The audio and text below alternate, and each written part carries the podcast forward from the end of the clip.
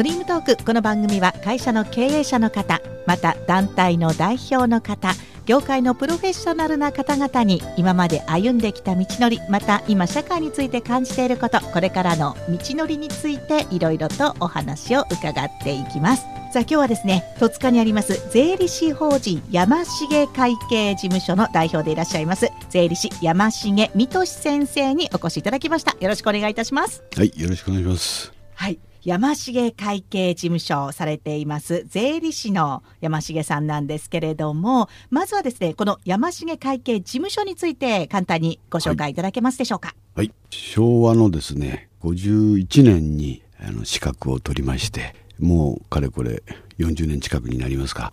初めは東京であの開業したんですけどもあの結婚して戸塚にやっぱり自宅の近くがいいなっていうことで自宅の近くに事務所を設けましてですね今現在があるわけですけどもおかげさまでこの40年弱なんですけどもうちの事務所から育ってってくれた税理士が約20人ぐらい今いてくれます。はい、でその子たちにいろんな意味で僕は支えられて今来てるのかな。現在もうちの事務所には、まあ、何人かの税理士もおりますし総勢20人ぐらいでこう仕事をやらせてもらってるんですけど、まあ、そんな組織ができたそんな仲間たちと一緒に仕事ができている、えー、それがとても嬉しいですね。うん、すごいですねその事務所にいらっしゃったスタッフの方々税理士の方々が20人ねそうですね自分たちのところを独立されてっていうことかと思いますけども、はい、その税理士を育てているっていうことにもなりますよね。そうですね。私があの、税理士になってすぐですけども、保土ヶ谷の税理士会の方に入ったんですけど、その時に、やっぱり、今も一生懸命ね、あの、頑張ってらっしゃる、もう80いくつですかね、90近くなる先生がいらっしゃるんですけど、その方が税理士を育てて、独立をさせて、自分たちのファミリーをこう作られてたんですよね。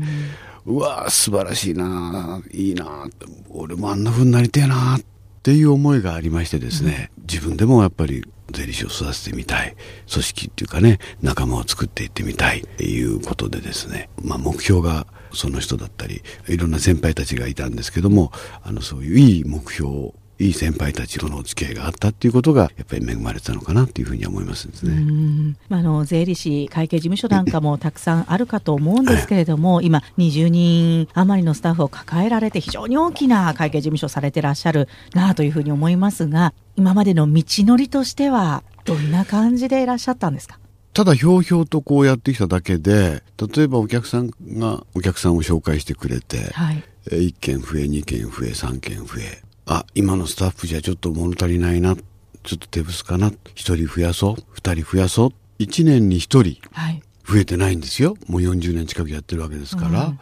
今20人のスタッフと、20人の卒業生と、うん、そうすると1年に1人ずつしか増えてないんですよね。うんうん、で、半分は卒業してってますから、はい、今20人しかいませんよっていうだけで、そんなに一生懸命努力をしてとかいうことではなくて、日々の積み重ねが結果としてこうなってるかな。いうだけのことなんですよね。山登ってきてふっと見たら結構登ってきたね。みたいなどうですかね。あの一生懸命一生懸命登ったわけではなくて、はい、お花を摘みながら、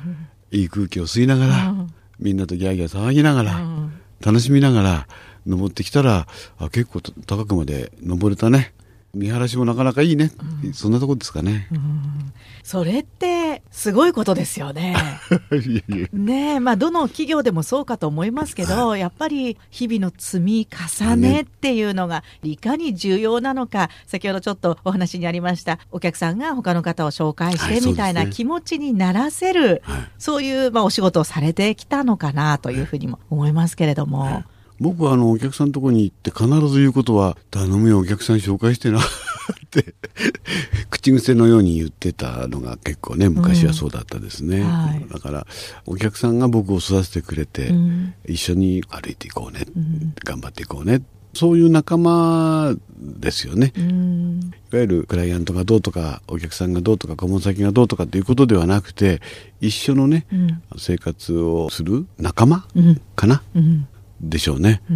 そんなような位置づけなのかもしれませんですね。あのとてもいい関わりで今まで来れてるのかな。これからも多分そうでだと思うんですけどね。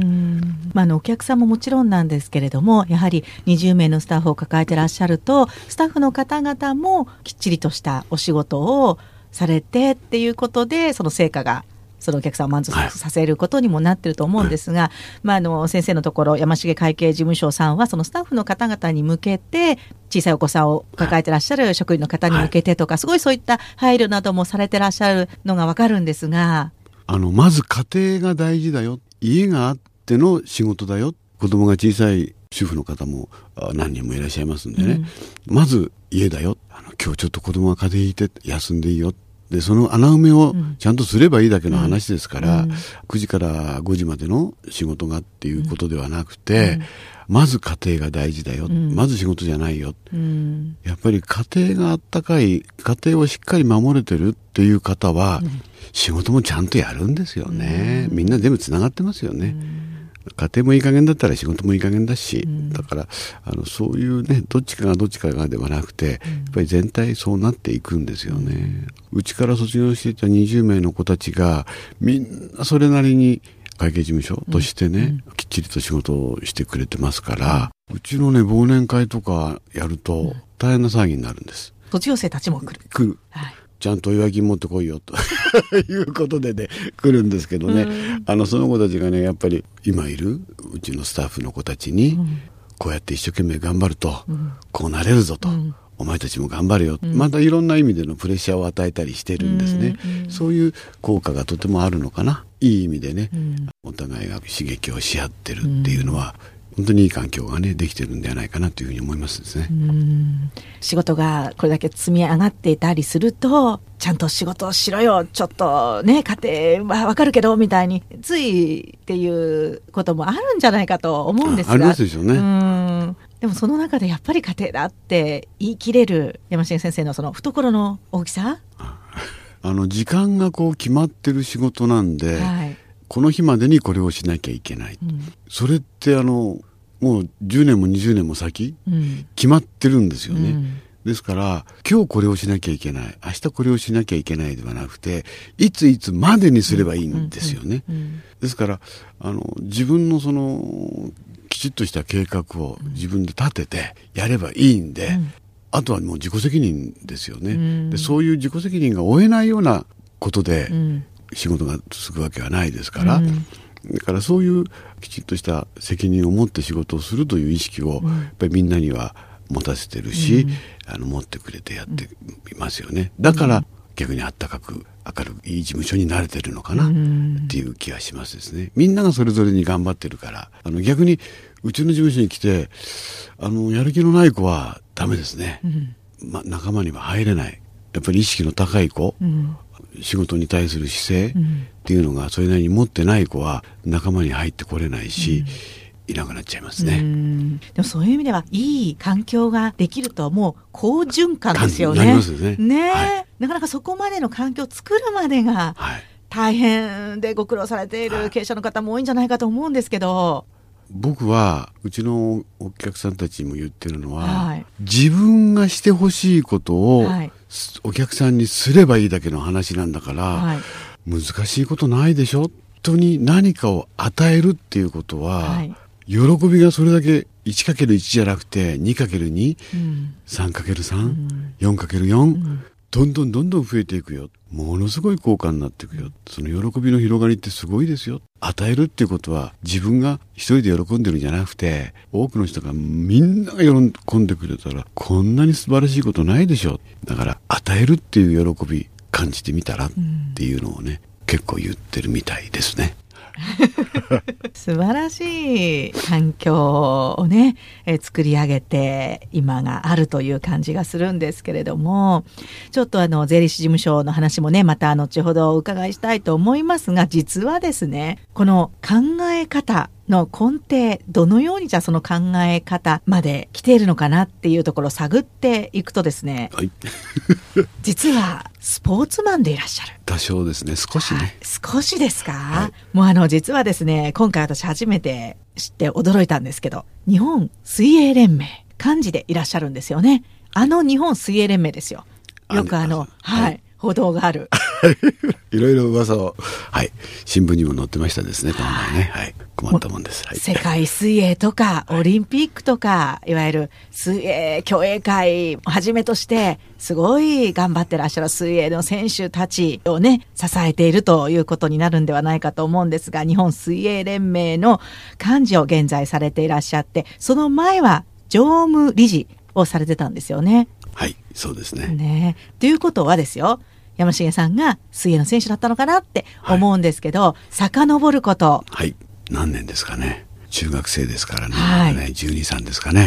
はい。その辺から水泳に関わってるんですけどね、はい、まあ、大したことはないんですけどね大した選手じゃなかったですからいやいや 私は。今小さいお子さんから結構スイミングっていうのは 本当に、まあ、流行りと言ってはいけないのかもしれないですけどちっちゃい子からスイミング通わせたりしてるじゃないですか。はいで、今中学生からっておっしゃいましたけど、本当に中学の時から水泳をっていう感じだったんですか？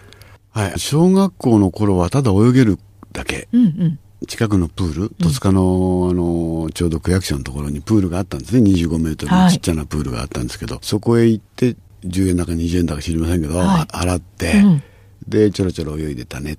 で、うちの姉がやっぱりあの水泳好きでですね、うん、結構早かったんですね。で、そんなのにこう、引っ張られて、うん多少泳げるんで、えー、当時、まあ、逗子海星、はい、水泳早かったですので、うん、何を隠そう。鎌倉女子大学附属小学校ですので、はい、短パンにかねあのショートパンツ履いて、はい、帽子かぶって、はい、可愛い小学生だったんですけど、うん、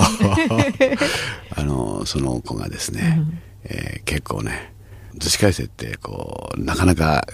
男のね、うん、もうすごい学校だったんですけども当時は。今はね進学校になってすごいですけども、うんあの、私が入った当時は、もう晩からね、晩からな、その男のね、学校だったんですけどもね、あの、そんな中で揉まれて、多少男らしくなって、自分で言っちゃおかしいですね。もう、逗子海星に入る時には水泳やるぞって言って入ったんですか？いや、そんなこともでもないんです。あ、そうでもない。はい。はい。まあ、小学校、あの、鎌倉女子大ですから、はい、多少男っぽく育てていきたいという親の要望ですね、はい、おふくろだったり親父だったり、うん、で、まあ、女子会生行けと。あそこはいい学校だみたいなね、うんうん、まあ確かにいい学校だったんですけど、うん、えー、今でもねいい仲間いっぱいいますけど、まあ、そこで6年間、中学高校と過ごした、あの6年間も大きかったですね、あのいい経験をいっぱいさせてもらったあの中学高校時代だったのかなっていうふうには思いますですね、はい。で中学の時から本格的に水泳をやられるようになって、はい、でもう水泳の選手として。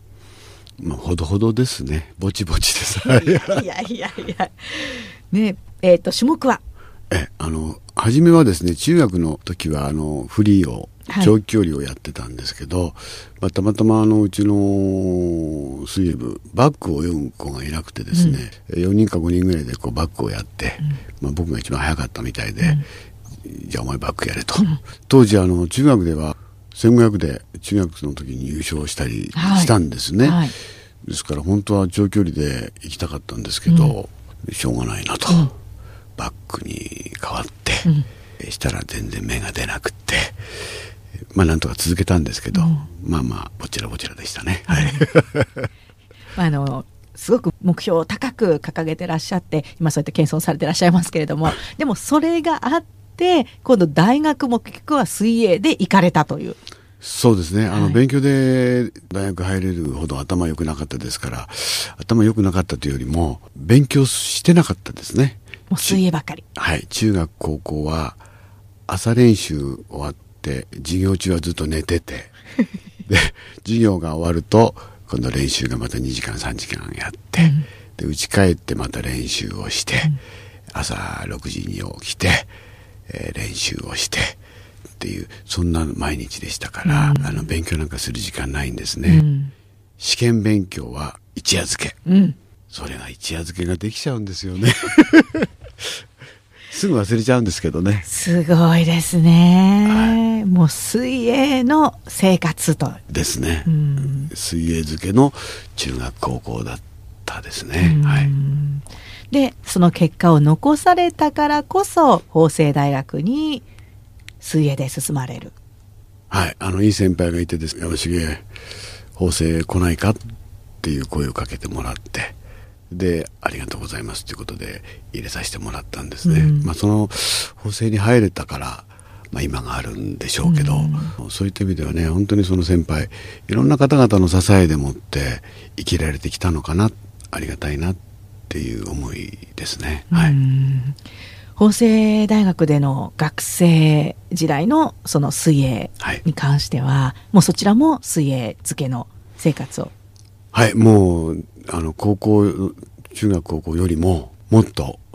水泳漬けの毎日ですね、はい。半端ではなかったですね、えよくやりましたですね。そうですか。いやね、今、あの、水泳の選手なんかをよくテレビなんかでも拝見しますけど、私たちの想像を絶するような、おそらくトレーニングをじゃ積み上げていらっしゃるという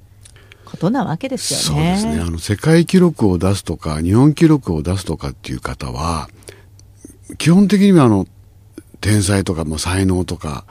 やっぱり持って生まれたその才能があるんですよ、うん、体もそうですし何もそうですしね体が柔らかいとか何が筋力がどうとかって、まあ、いろんなものをそ持って生まれてこられてる、うん、だからあのサラブレッドとして生まれてきてる子たちは、うん、やっぱりサラブレッド、それなりに速く走れるし泳げるしっていうことなんですね、だけど僕なんかはもうダバですからどんなに頑張って練習したってサラブレッドの子には勝てないんですね。だけどあのとてもそういう意味では辛かった練習だと思うんですけど、うん、今そのサラブレッドの子たちが日本のね水泳界背負ってますけど、うん、彼らはそれ自分のその才能に溺れることなくそれに輪をかけて練習するんですよ、うん、半端な練習量ではないです、あのびっくりしちゃいます、うん、1万とか2万とか3万とかって3万って泳ぐの？みたいなね。信じられないです。体がよく壊れないかなと思いますね。そのぐらいやっている子たちが今の日本の水泳のトップの子たちですね、まあそのトップの子たちを支えているその下の子たちも、まあ、同じように頑張っている、で選手だけではなくて、それを支えているコーチがいて、それを支えている家族がいて、まあ、大学、うん、その高校、うん、中学学校の先生たちもそうですけどもそういう、まあ、ジュニアから始まってそういう組織の力でもって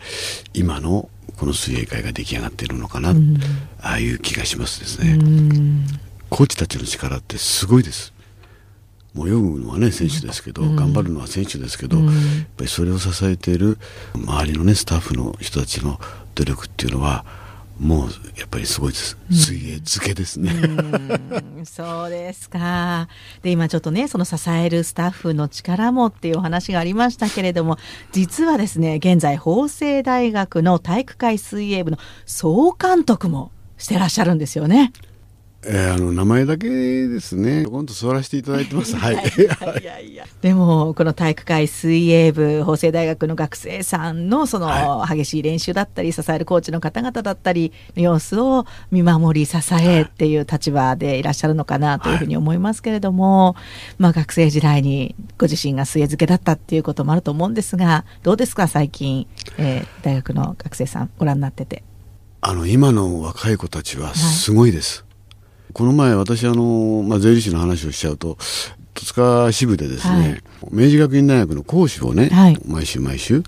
この3年間ぐらいやってるんですね、うん、私も年に1回ぐらいですけども今3回目になったんですけど、ね、この前あの1時間半とか2時間とかの講師を頼まれて、はい、じゃあ仕事の話をじゃあするかななんていうことでしたんですけど、うんうん、その時の僕の第一声は今の若い子たちはすごいまあ、いろんな知識もそうだし、うん、昔のね、子たちがどうとか、今の若い奴らはじゃなくて、うん、今の若い子たちは、これだけいろんな情報がね、錯綜していく中で、よくそれについてって、それを超えちゃってるね。これは今の若い子たちの凄さかな。で、うちの水泳部の子たちも同様なんですけども、練習の量っていうのは、あの尋常じゃないですね。記録を伸ばすというのは、うん、例えば1秒2秒縮めるために、1年2年、うん、必死になって練習してるんですね、うん、それでやっと1秒2秒縮めるんですよね、でそこでもう諦めちゃう子の方が実は多いんですよね、でももうちょっと頑張れば超えられる壁があるんですよ、でそれを知った子っていうのがチャンピオンになるんですね、ほんのちょっとなんです、でそれが本当分かってほしいなと思いますけども、うん、今うちの子たちあの今のね水泳のね、まあ、大学生として水泳で頑張っている子たちみんなそれを知ってます。でも壁ってすごい厚いんですよ。越えられないんですよなかなか、でもこの越えるときっと素晴らしい世界が待ってるぞっていうのをみんな知ってるんです。だから頑張ってるんですよね。すごいですよその努力のしようというのはですね、うん、まあ、今の子も、まあ、昔の子もそうですけども、うん、みんなすごい頑張ってるな、うん、その時代その時代の若い子たち、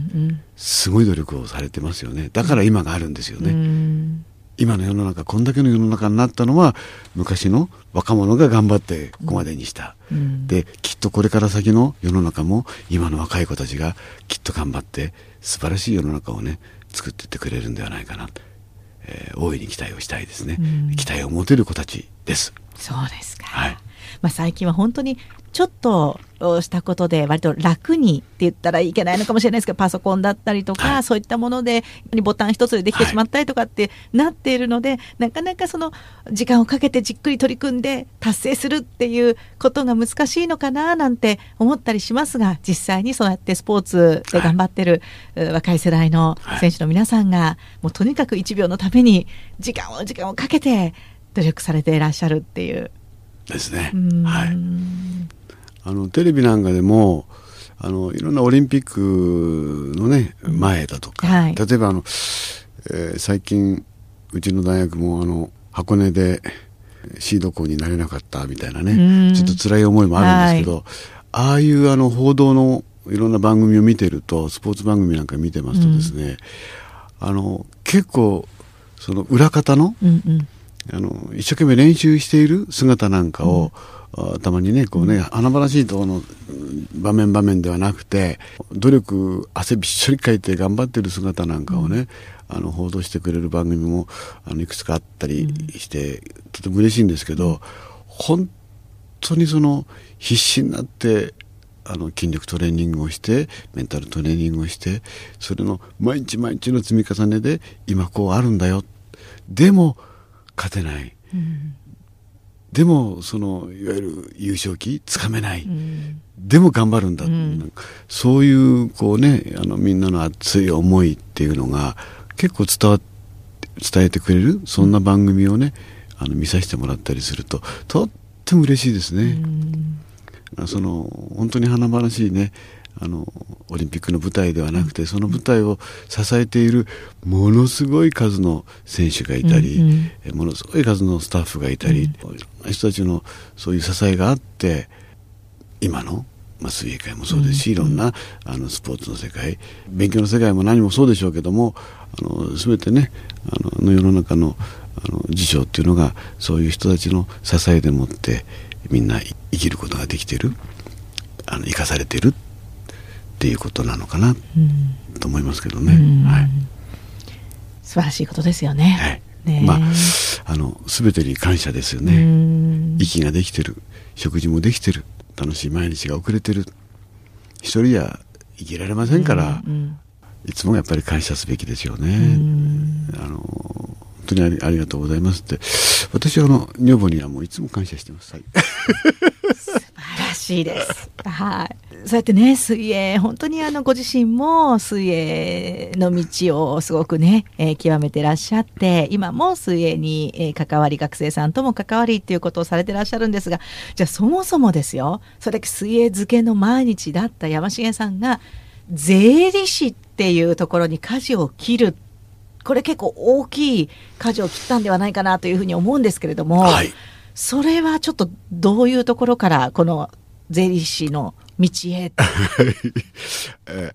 あの大学時代ですね、はい、まあ、水泳水泳でね水泳部の寮に閉じ込められて、はい、生活をしたんですけど、まあ、大体2年ぐらいやって自分の限界みたいなのもね感じてきて、うん、とてもその自分の限界が分かると辛いんですよ。苦しいんですよ、うんうん、練習練習でね当時のを振り返ると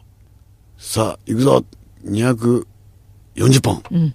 40本。200メートルを40本8000メートル行くぞみたいな、うん、え？だからね、うん、そんなことが日常的にこうあってもうただ辛いんですよ練習が、うんうん、目標がなくなっちゃったんですね、うんうん、でその時に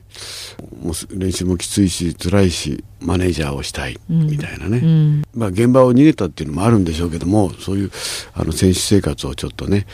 やめさせてもらって、でマネージャーをということで今度はその組織を作るという方向にね自分を変えてって。で結構いいクラブになったのかな、はいうん。うん、OB とのね連絡だったり何だったりでいい組織にもなってくれたのかなでいい選手を引っ張ってきたりとか、まあ、いろんなことを僕は僕なりにこうしたつもりではあるんですけどそんな水泳水泳の生活の4年間が過ぎてさあ就職しよう、うん。人に使われたくないな。サラリーマンはしたくないな。はい。親父おふくろちょっとずっと水泳水泳でこうやってきて、うん、ちょうど僕なんか昭和の24年生まれですから、はい、もう段階ですよね、うん、仲間こうやって見るとみんな浪人したりなんかしてりしてるんですよね。だから当たり前にストレートで大学を卒業してなんていう連中が、うん、じゃあまあ、いないことはないわけですから、うん。うん、そのそっちの方が多いんでしょうけども、うん、あの結構ね留年したり浪人したり、えー、25だ6だでねまだ大学生やってるよなんていうのもね、うん、結構いましたからちょっと2年間だけ学生生活を送りたいんだけどっていう 甘えでもってですね、えー、村田簿記学校に入れさせてもらいましてですね、はい、簿記学校に入りました簿記学校をそこで選ぶっていう理由っていうのはあるんですか？あの、他に行くとこがなかったんですね。大学院に行こうかなと思ったんですけど、勉強してないですから、水泳ばっかりやってましたから、うん、大学院に行けるほどの頭もないし、簿記学校だったらば、とりあえず学生生活みたいなのを送れるね。えー、願書を出せば入れるよということで、簿記学校を選んで入ったんですね。ところがですね、はい。大きな過ちを私はそこで犯しましてですね、はい、簿記学校に入ってくる子たちというのは、はい、高校から来る子たちなんですね、うんうん、大学を卒業して簿記学校に入ってくる人っていうのは別のちゃんとした目的を持った子たちなんですね、うんうん、私何の目的もなくて入って、うん、で村田簿記学校の子たちは法政大学を出た山重さんなんですね、うん。うん。運動をずっとしてきた山重さんではなかったんですね、はいはい、だから周りから目がですねちょっと違う目で見られてましてこれはまずい。ちょっと勉強しなきゃまずいといういい刺激を受けましてですね、うん、新聞も読んだことない、えー、まして本なんか読んだことなかったんですけど新聞も読むようになったり、うん、本も読むようになったり、うん、生活が全然変わりましたですね。それが良かったのかもしれません。逆に同級生が結構年下が多くて、はい。えー、ある意味お兄さんとして慕われる、はいそうですね、立場だったわけですよね。えーそれがね勉強のことでいろんなことを聞かれると答えてあげなきゃいけないわけですね、うん、分かんない知らないじゃまずいんですね、うん、ですから予習をしたりですね、何をしたりってねなんか全然生活が変わっちゃいましたですね、自分の思っていた学生生活というのとは村田武器学校の2年間というのは本当に違いましたですね、うん、よく勉強しました。うん。あ偉かったですね、偉かったですね。自分を褒めてあげたい。でも簿記っていうともうとにかく数字計算っていうことが多くなるんじゃないかと思うんですが、はい、この数字に対してとか。大嫌いでした、えー、見たことないですから。えー、そうですか、はい。まあ、本当にそのそういう意味ではねとても苦労しましたですね。あの何も知らないで知ったかぶりしてで帰ってき家帰ってから一生懸命一生懸命あの辞書を調べてみたいなねことばっかりの毎日だったですね、はい、あのいい仲間に、まあ、その時もそうですけども、あの支えられたっていうのもありますですね、で一緒の仲間とあの1 2 3人だったんですけどね、あの仲間を作って、でその子たちと一緒に目標をじゃあ税理士において頑張ろうみたいなね、うん、あのことでやっていけたというのもそのいい仲間が持てたというのも良かったですね、うん、はい、その税理士を意識し始めたのっていうのはじゃあ簿記学校入られて、はい、目標ってやっぱりその会計の最高峰となる、トップにやっぱり上り詰めようみたいな、はい、そうですね。あの税理士になろうか、えー、会計士になろうか、うん、まあ、公認会計士もいいかなみたいなねこともあったりしたんですけどやっぱりあの自分は町の税理士さんがいいな、うん。うん、そのが人生ちょっとあったかいんじゃないのかな みたいなね、うん、あのことでね税理士の方を選んだんですけどね、うん、あの自分の選択したっていうかね選んだ道に間違いなかったかな、うん、えー、満足してます素晴らしい、はい、その選択っていうどっちにしようかなっていうようなチャンスとかっていうのはそれまであったんですか？えあのね、うちはですね、あの、弁護士が実は多いんですよ。うちの親戚。そうなんですか。はい。はい、で医者と弁護士が結構ちょっと多くてですね見てるとあまりやりたくないんですね。あまり批判しても仕方がないんで、うん、弁護士さんもいっぱいいますから、うん、あのえー、弁護士業務を批判するわけではないんですけど、うん、私がやりたい仕事はそれじゃないな、医者もちょっと難しいな、人の生きる死ぬには関わりたくないな。とかね、そうすると税理士はとてもあったかいんですよ。計算してね、税金払ってね、自分のやってる仕事としてはきっと継続して、まあ、いくつになってもできる、うん、まあ、そういう総合的な、ね、評価の中ではああ税理士ってとてもいいな。自分に合ってるかな。っていうのがあって、うん、それであの税理士を選んだんですけどね、うん、えー、間違いなかったです。はい、その間違いない道を選ぶっていうそれもその本人の、はい、ご本人のその触覚っていうんですか、はい、ありますですね、うんうん、ただあの自分で今こうやって間違いなかったというふうに言えてますけど、うん、その税理士試験を受けていた当時の何年間か、はい。はい、すっごい苦しかったでしょ、うん、もう受かんないんじゃないかと思った時が何日かね、うん、ありましたですね、何回かありましたですね、でその時に支えてくれたのがやっぱり同じ仲間、一緒の勉強の仲間なんですよね、はい、やっぱりあのそういった意味でもね一人では生きていかれないのかな、あのそんなに人間って強くないですから、であの愚痴を聞いてくれたり泣き言聞いてくれたり、親に言えないようなことも聞いてくれる仲間がいて支えてくれて「山重頑張れよ」って言ってくれた一言が、よしっていうね、そんな思いを、あの、いくつかとかね、何回か経験をさせてもらったかな、うん、ありがたいなっていうなのがありますですね。はい、そうですか。じゃあ、その時には、まあ、ご家族の支えももちろんだと思いますけれども、素敵な仲間の皆さんに支えられて、ということなんですね。で、えー、ちょっとですねこのお名前なんですけど「み」と「し」と「美しい」「登る」そして「修行の死」「侍」と書くんですね、はい、まさにこのお名前がですね、はい、非常にあの今お話を伺ってきた中でその山重さんの人生を表しているお名前なんではないかなというふうに私勝手に感じちゃったんですけれども まずこの「み」なんですが見てねもう美しくはないですよね。66ですからね。はい。しかしながら、はい、このこれまでの人生においてこの美しいという文字に関係することをちらっと思ったこともあるんですよね、えー、大学の2年の時に、はい、うちあの母があの美容師とかね美容院をやってましたんで、はい。床屋さんというかね利用の方に行くつもりはなかったんですけど美容の方はちょっと時代としても面白いかなって結構僕はあのチャラチャラチャラチャラな子だったんですよ、うん、マニキュアやるのが好きだったりですね、えー、すごいですね結構チャラチャラしてましたですね。大学の当時まあ、高校まではねそんなことないですけど大学の当時はですね髪の毛はパーマかけたりですね、当時まだなかったと思うんですけどあのハンドバッグを僕持ってましたね。セカンドバッグですね。最先端ですね。最先端ですね、うん、えー、サングラスはっていうんじゃなくて薄い水色のサングラスをかけたりですね、うん、騎兵のネックレスをかけたりですね。まあチャラチャラチャラチャラした子でしたね。はい。そういう子だったもんですから、あのやっぱり美容の方に進む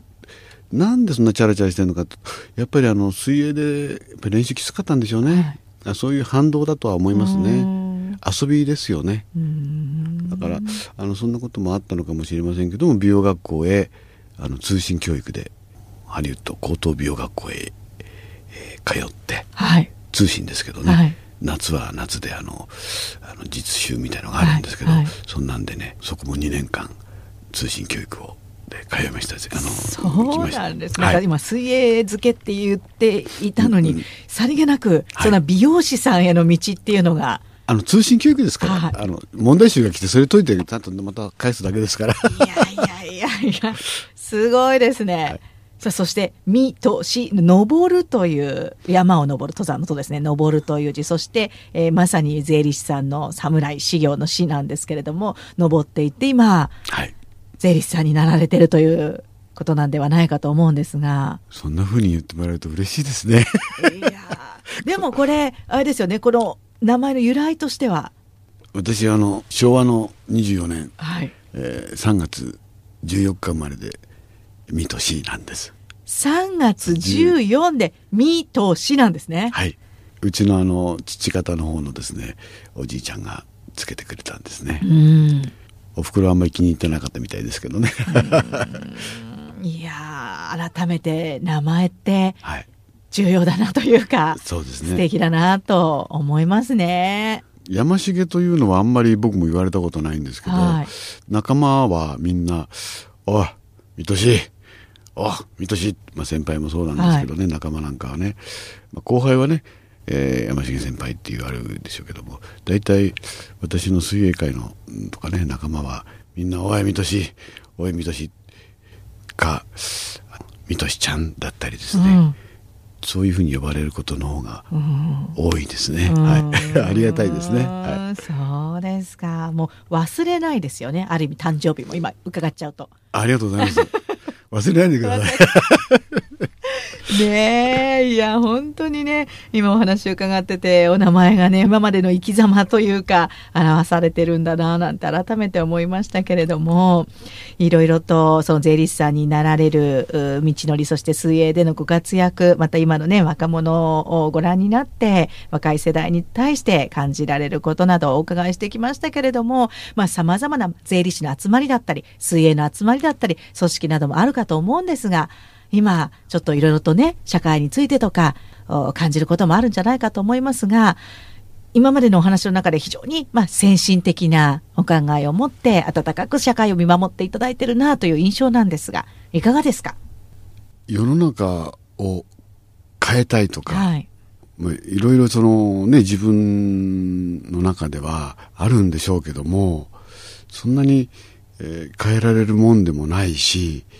えー、変えたからってそれがねいい方向に行くとは限らないし自分の考え方が正しい、えー、相手の考え方が間違ってるいうこともないし、うん、あの自分が100点満点でも当然ないわけですから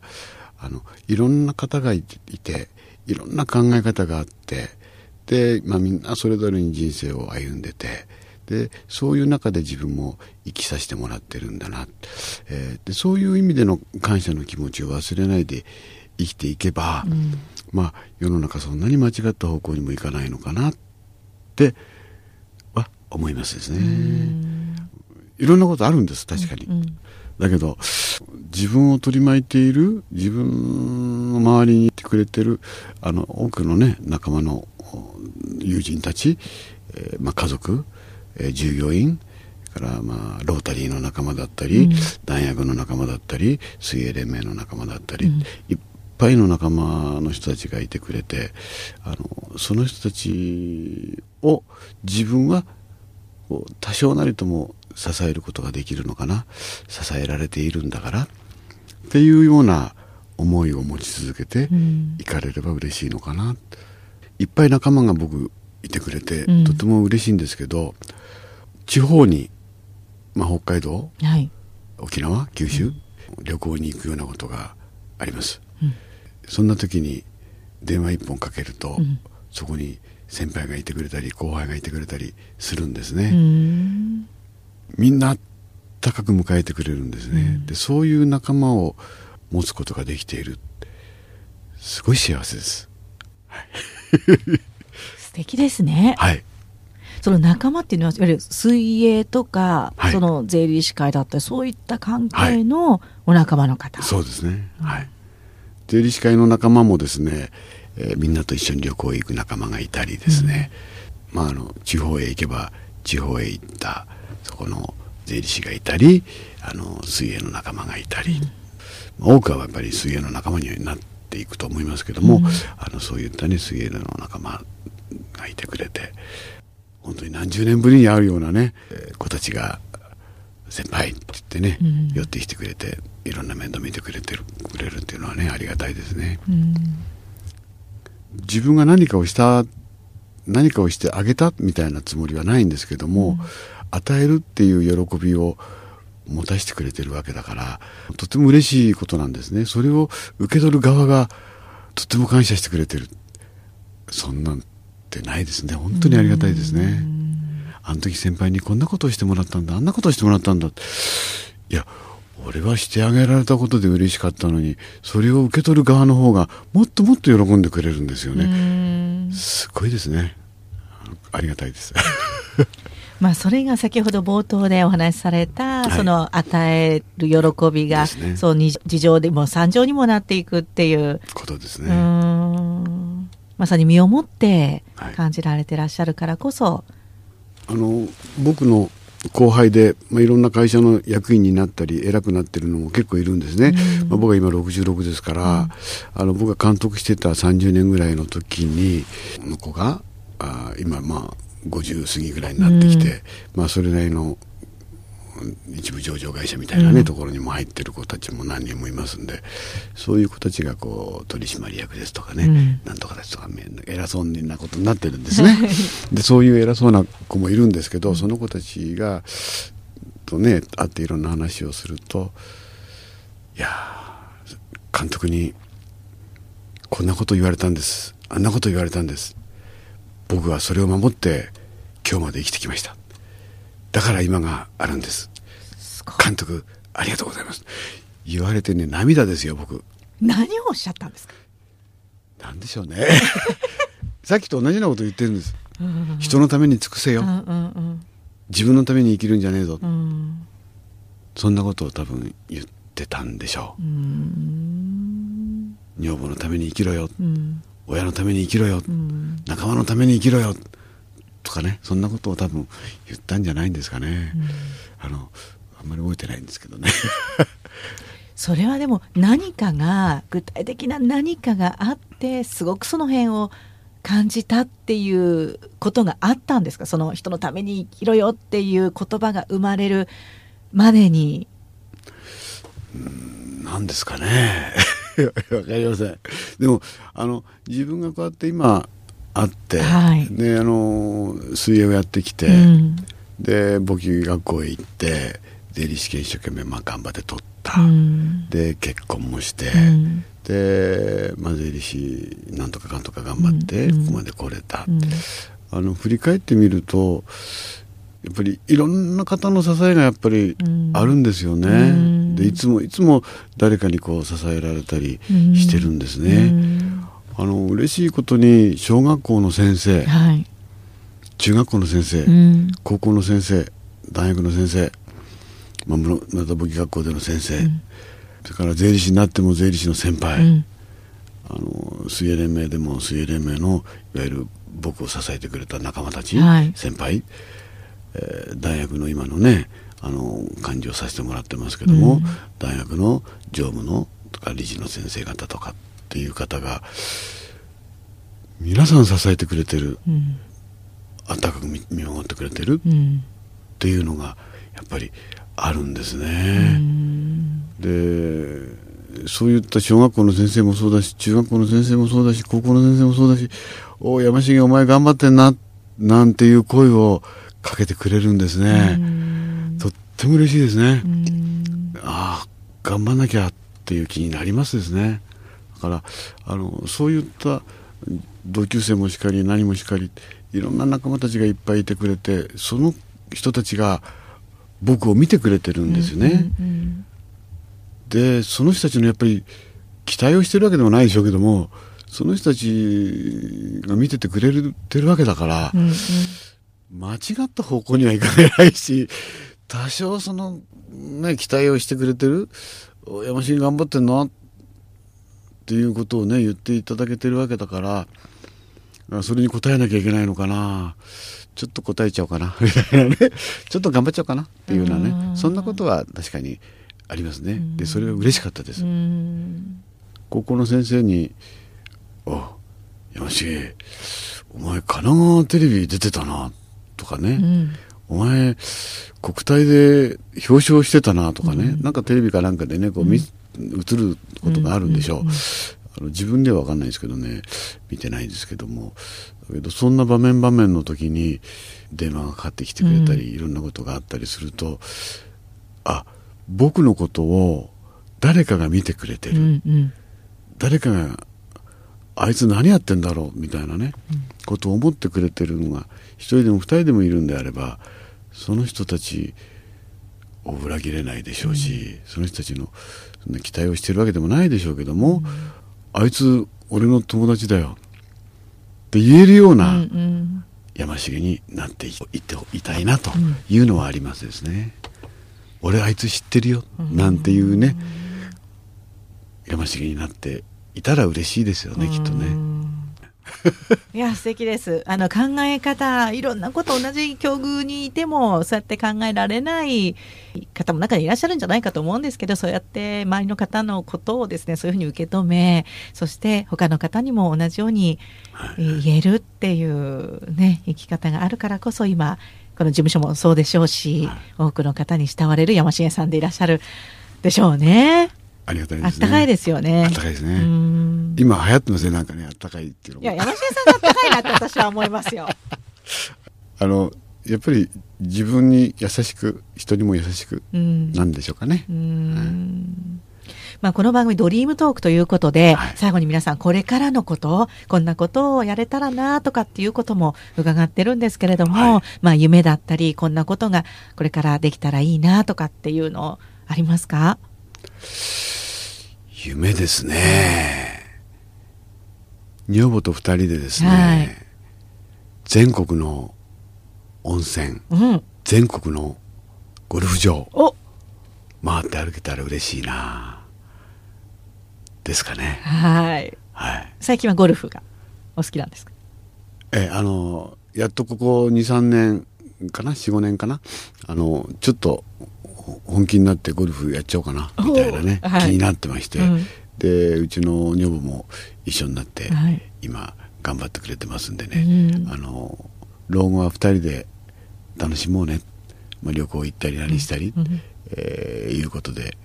あの生活できたら嬉しいのかなっていうのはありますですね。はい。まあ、そのぐらいですかね。あの